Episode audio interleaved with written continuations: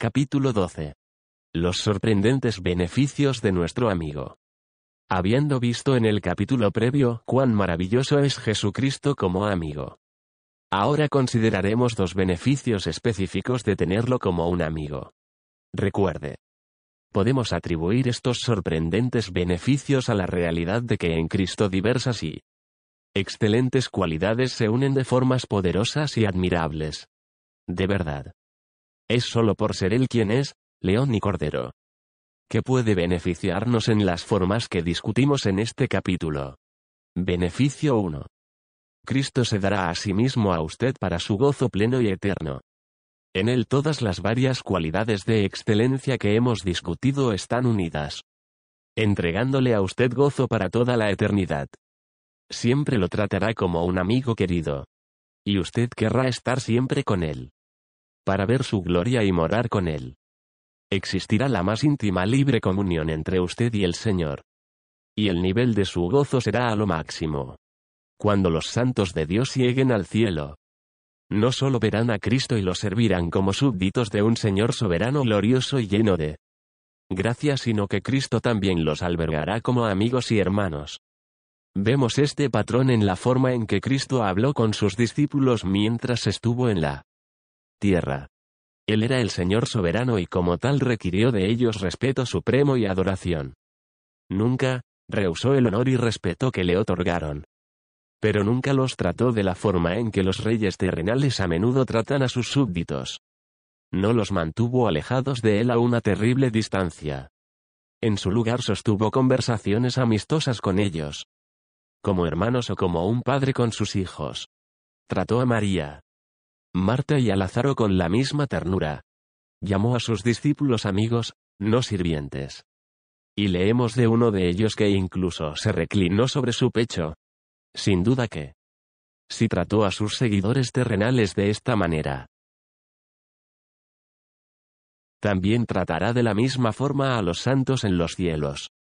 No les dará menos libertad o menos afecto que aquel que dio a sus discípulos en la tierra. Será exaltado allí, pero eso no lo llevará a mantener a su pueblo a una mayor distancia. Más bien, llevará a sus seguidores a un estado de exaltación conjunta. Esta será la manera que Cristo expande su propia gloria. Hará a sus queridos amigos partícipes con Él en ella. Los glorificará con su propia gloria. En el Evangelio de Juan leemos estas palabras que Cristo habló al Padre. Juan 17. 22 al 12. La gloria que tú me has dado yo se las he dado para que sean uno. Así como nosotros somos uno. Yo en ellos, y tú en mí. Para sean perfectos en unidad. Piense sobre esta realidad maravillosa e increíble. Cristo es exaltado grandemente pero no como una persona alejada. Solo para sí mismo sino más bien es exaltado como la cabeza de un pueblo. Es exaltado en el nombre de ellos y por ellos es exaltado como las primicias que representan la cosecha completa. No es exaltado para estar a una mayor distancia de ellos. No. Es exaltado de forma que ellos puedan estar con él. Para ilustrar. La cabeza no es exaltada y honrada para separarla de los miembros del cuerpo. Los miembros del cuerpo están como siempre en la misma relación con la cabeza. Están en unión con la cabeza y son, por lo tanto, honrados con ella. Cuando Cristo es exaltado, la distancia entre Él y su pueblo no se acrecienta. En su lugar, la unión entre ellos se vuelve más cercana y más perfecta. Cuando los creyentes arriben al cielo, Cristo los moldeará a su imagen y los llevará aún más cerca de Él. Se sentará en el trono de su Padre y ellos se sentarán con Él, volviéndose como Él. Cristo confortó a sus discípulos con estas realidades en el día de su ascensión al cielo. Les recordó que pronto vendría nuevamente. En esa ocasión. Prometió que los reuniría para estar con él nuevamente. No debemos pensar que cuando esos discípulos llegaron al cielo, Cristo mantuvo una mayor distancia de ellos que la que tuvo cuando ellos estaban juntos en la tierra. No en absoluto. Sin duda que abrazó a sus amigos y les dio la bienvenida a la casa de su Padre que es también la casa del Padre de ellos. Los condujo a su gloria. que es también su gloria. Los que fueron sus amigos en este mundo, después de su partida, fueron bienvenidos por él a ese estado de descanso. Mientras estuvieron juntos en la tierra, sus amigos sufrieron con él y experimentaron los problemas de la vida con él. Pero ahora comparten en su gloria. Los condujo a las habitaciones de la casa de su padre y les mostró toda su gloria. Esto es como él oró por ellos. Juan 17. 24. Padre, aquellos que me has dado. Quiero que donde yo estoy también ellos estén conmigo. Para que vean mi gloria que me has dado. También los condujo a sus fuentes de agua viva donde ellos disfrutaron de su deliciosa provisión. Juan 17. 13. Para que puedan tener mi gozo cumplido en sí mismos. Más aún. Los sentó a su mesa en su reino. Compartieron el maravilloso alimento preparado para ellos allí. Tal como él prometió ellos harían, ve a Lucas 22. 30, para que comáis y bebáis a mi mesa en mi reino. Y os sentéis en tronos juzgando a las doce tribus de Israel. Los condujo a su casa del banquete donde ellos disfrutaron un nuevo vino con él en el reino celestial de su Padre. Durante la instauración de la cena del Señor. Él les había dicho que esto ocurriría durante la cena del Señor, Mateo 26. 29 Y os digo que desde ahora no beberé más de este fruto de la vida hasta aquel día en que lo beba nuevo con vosotros en el reino de mi Padre.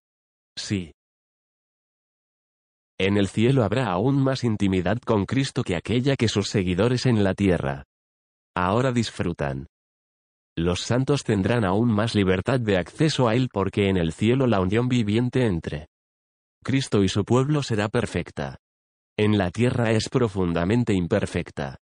Los santos de Dios en el mundo continúan viviendo en un lugar pecaminoso y oscuro. Existen muchas cosas desalentadoras que los separan de Cristo. En el cielo todas estas cosas serán quitadas. Mientras estén en la tierra los santos de Dios no tienen en la experiencia plena de las manifestaciones de amor de Cristo. Estas están diseñadas para disfrutarlas en el mundo por venir. Cuando Cristo habló a María Magdalena, Juan 20. 17 Jesús le dijo. No me toques. Porque aún no he ascendido a mi Padre, mas ve a mis hermanos y diles. Subo a mi Padre y a vuestro Padre, a mi Dios y a vuestro Dios. Parecía estar dando significado a esta realidad. Ella lo vio tras su resurrección de la muerte, y ella intentó abrazarlo pero le dijo. No me toques porque aún no ascendido a mi Padre. No obstante, en los cielos los santos verán la gloria y exaltación de Cristo. En verdad esta visión llenará sus corazones con mayor admiración y respeto. Lo adorarán allí. Sin embargo, su asombro no les provocará querer estar separados de él. Mejor, eso solo aumentará su sorpresa y gozo. Estarán asombrados por cómo Cristo condesciende, permitiéndoles la entrada en su presencia. Disfrutarán de acceso íntimo a Él y libre y completamente les revelará todo lo que Él es para ellos. Entonces el beneficio es claro. Si escogemos a Cristo para que sea nuestro amigo y nuestra recompensa, nos recibirá para siempre. Nada opacará nuestro abundante gozo de Él.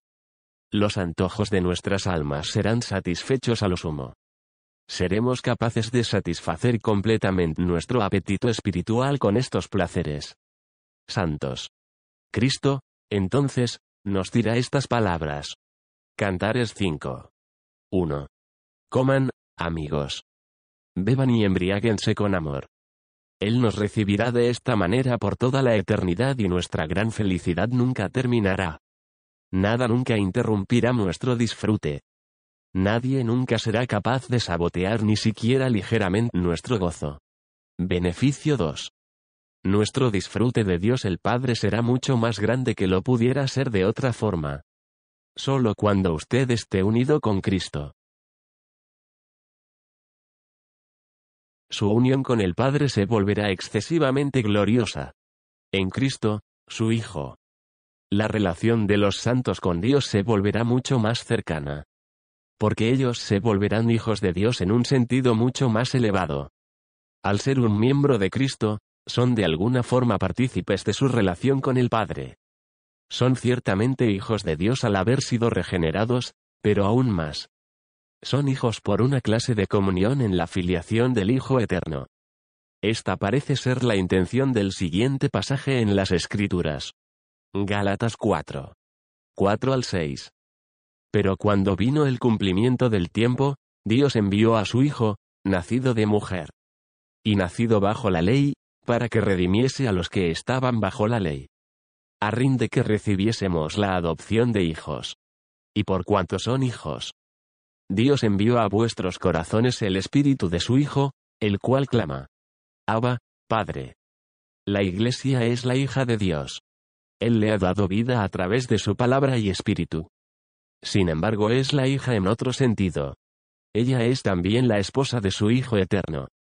De forma que nosotros que somos miembros del Hijo somos partícipes en el amor del Padre por el Hijo.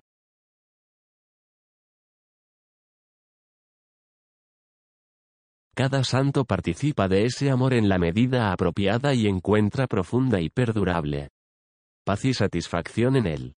Aprendemos esto claramente en estos versículos. Juan 17. 23. Yo estoy en ellos y tú en mí. Tú. Los amaste tal como me amaste a mí. Juan 16. 27. Pues el Padre mismo los ama porque ustedes me habéis amado y habéis creído que yo vine de Dios. Y así será. De acuerdo a nuestras capacidades, compartiremos en el gozo del Hijo del Padre. Y tenemos la plenitud de su gozo en nosotros mismos, Juan 17. 13 Pero ahora voy a ti, y hablo esto en el mundo. Para que tengan mi gozo cumplido en sí mismos. Esto es como alcanzaremos el gozo de Dios inmensamente mayor más íntimo y más completo de una forma que no podríamos tener de otra forma. Pero esto solo sucederá a través de Cristo. Porque es indudable que existe una intimidad infinita entre el Padre y el Hijo. Expresada en las escrituras que describen a Cristo estando en el seno del Padre. Y los santos de Dios están en Cristo. Entonces, al grado que ellos sean capaces. Tomarán parte con Cristo en esta intimidad con el Padre y disfrutarán las bendiciones de eso. Esta es la forma en que trabaja nuestra redención. Somos llevados a un lugar de una clase de unión con Dios inmensamente exaltada. Ambos con Dios Padre y con el Hijo.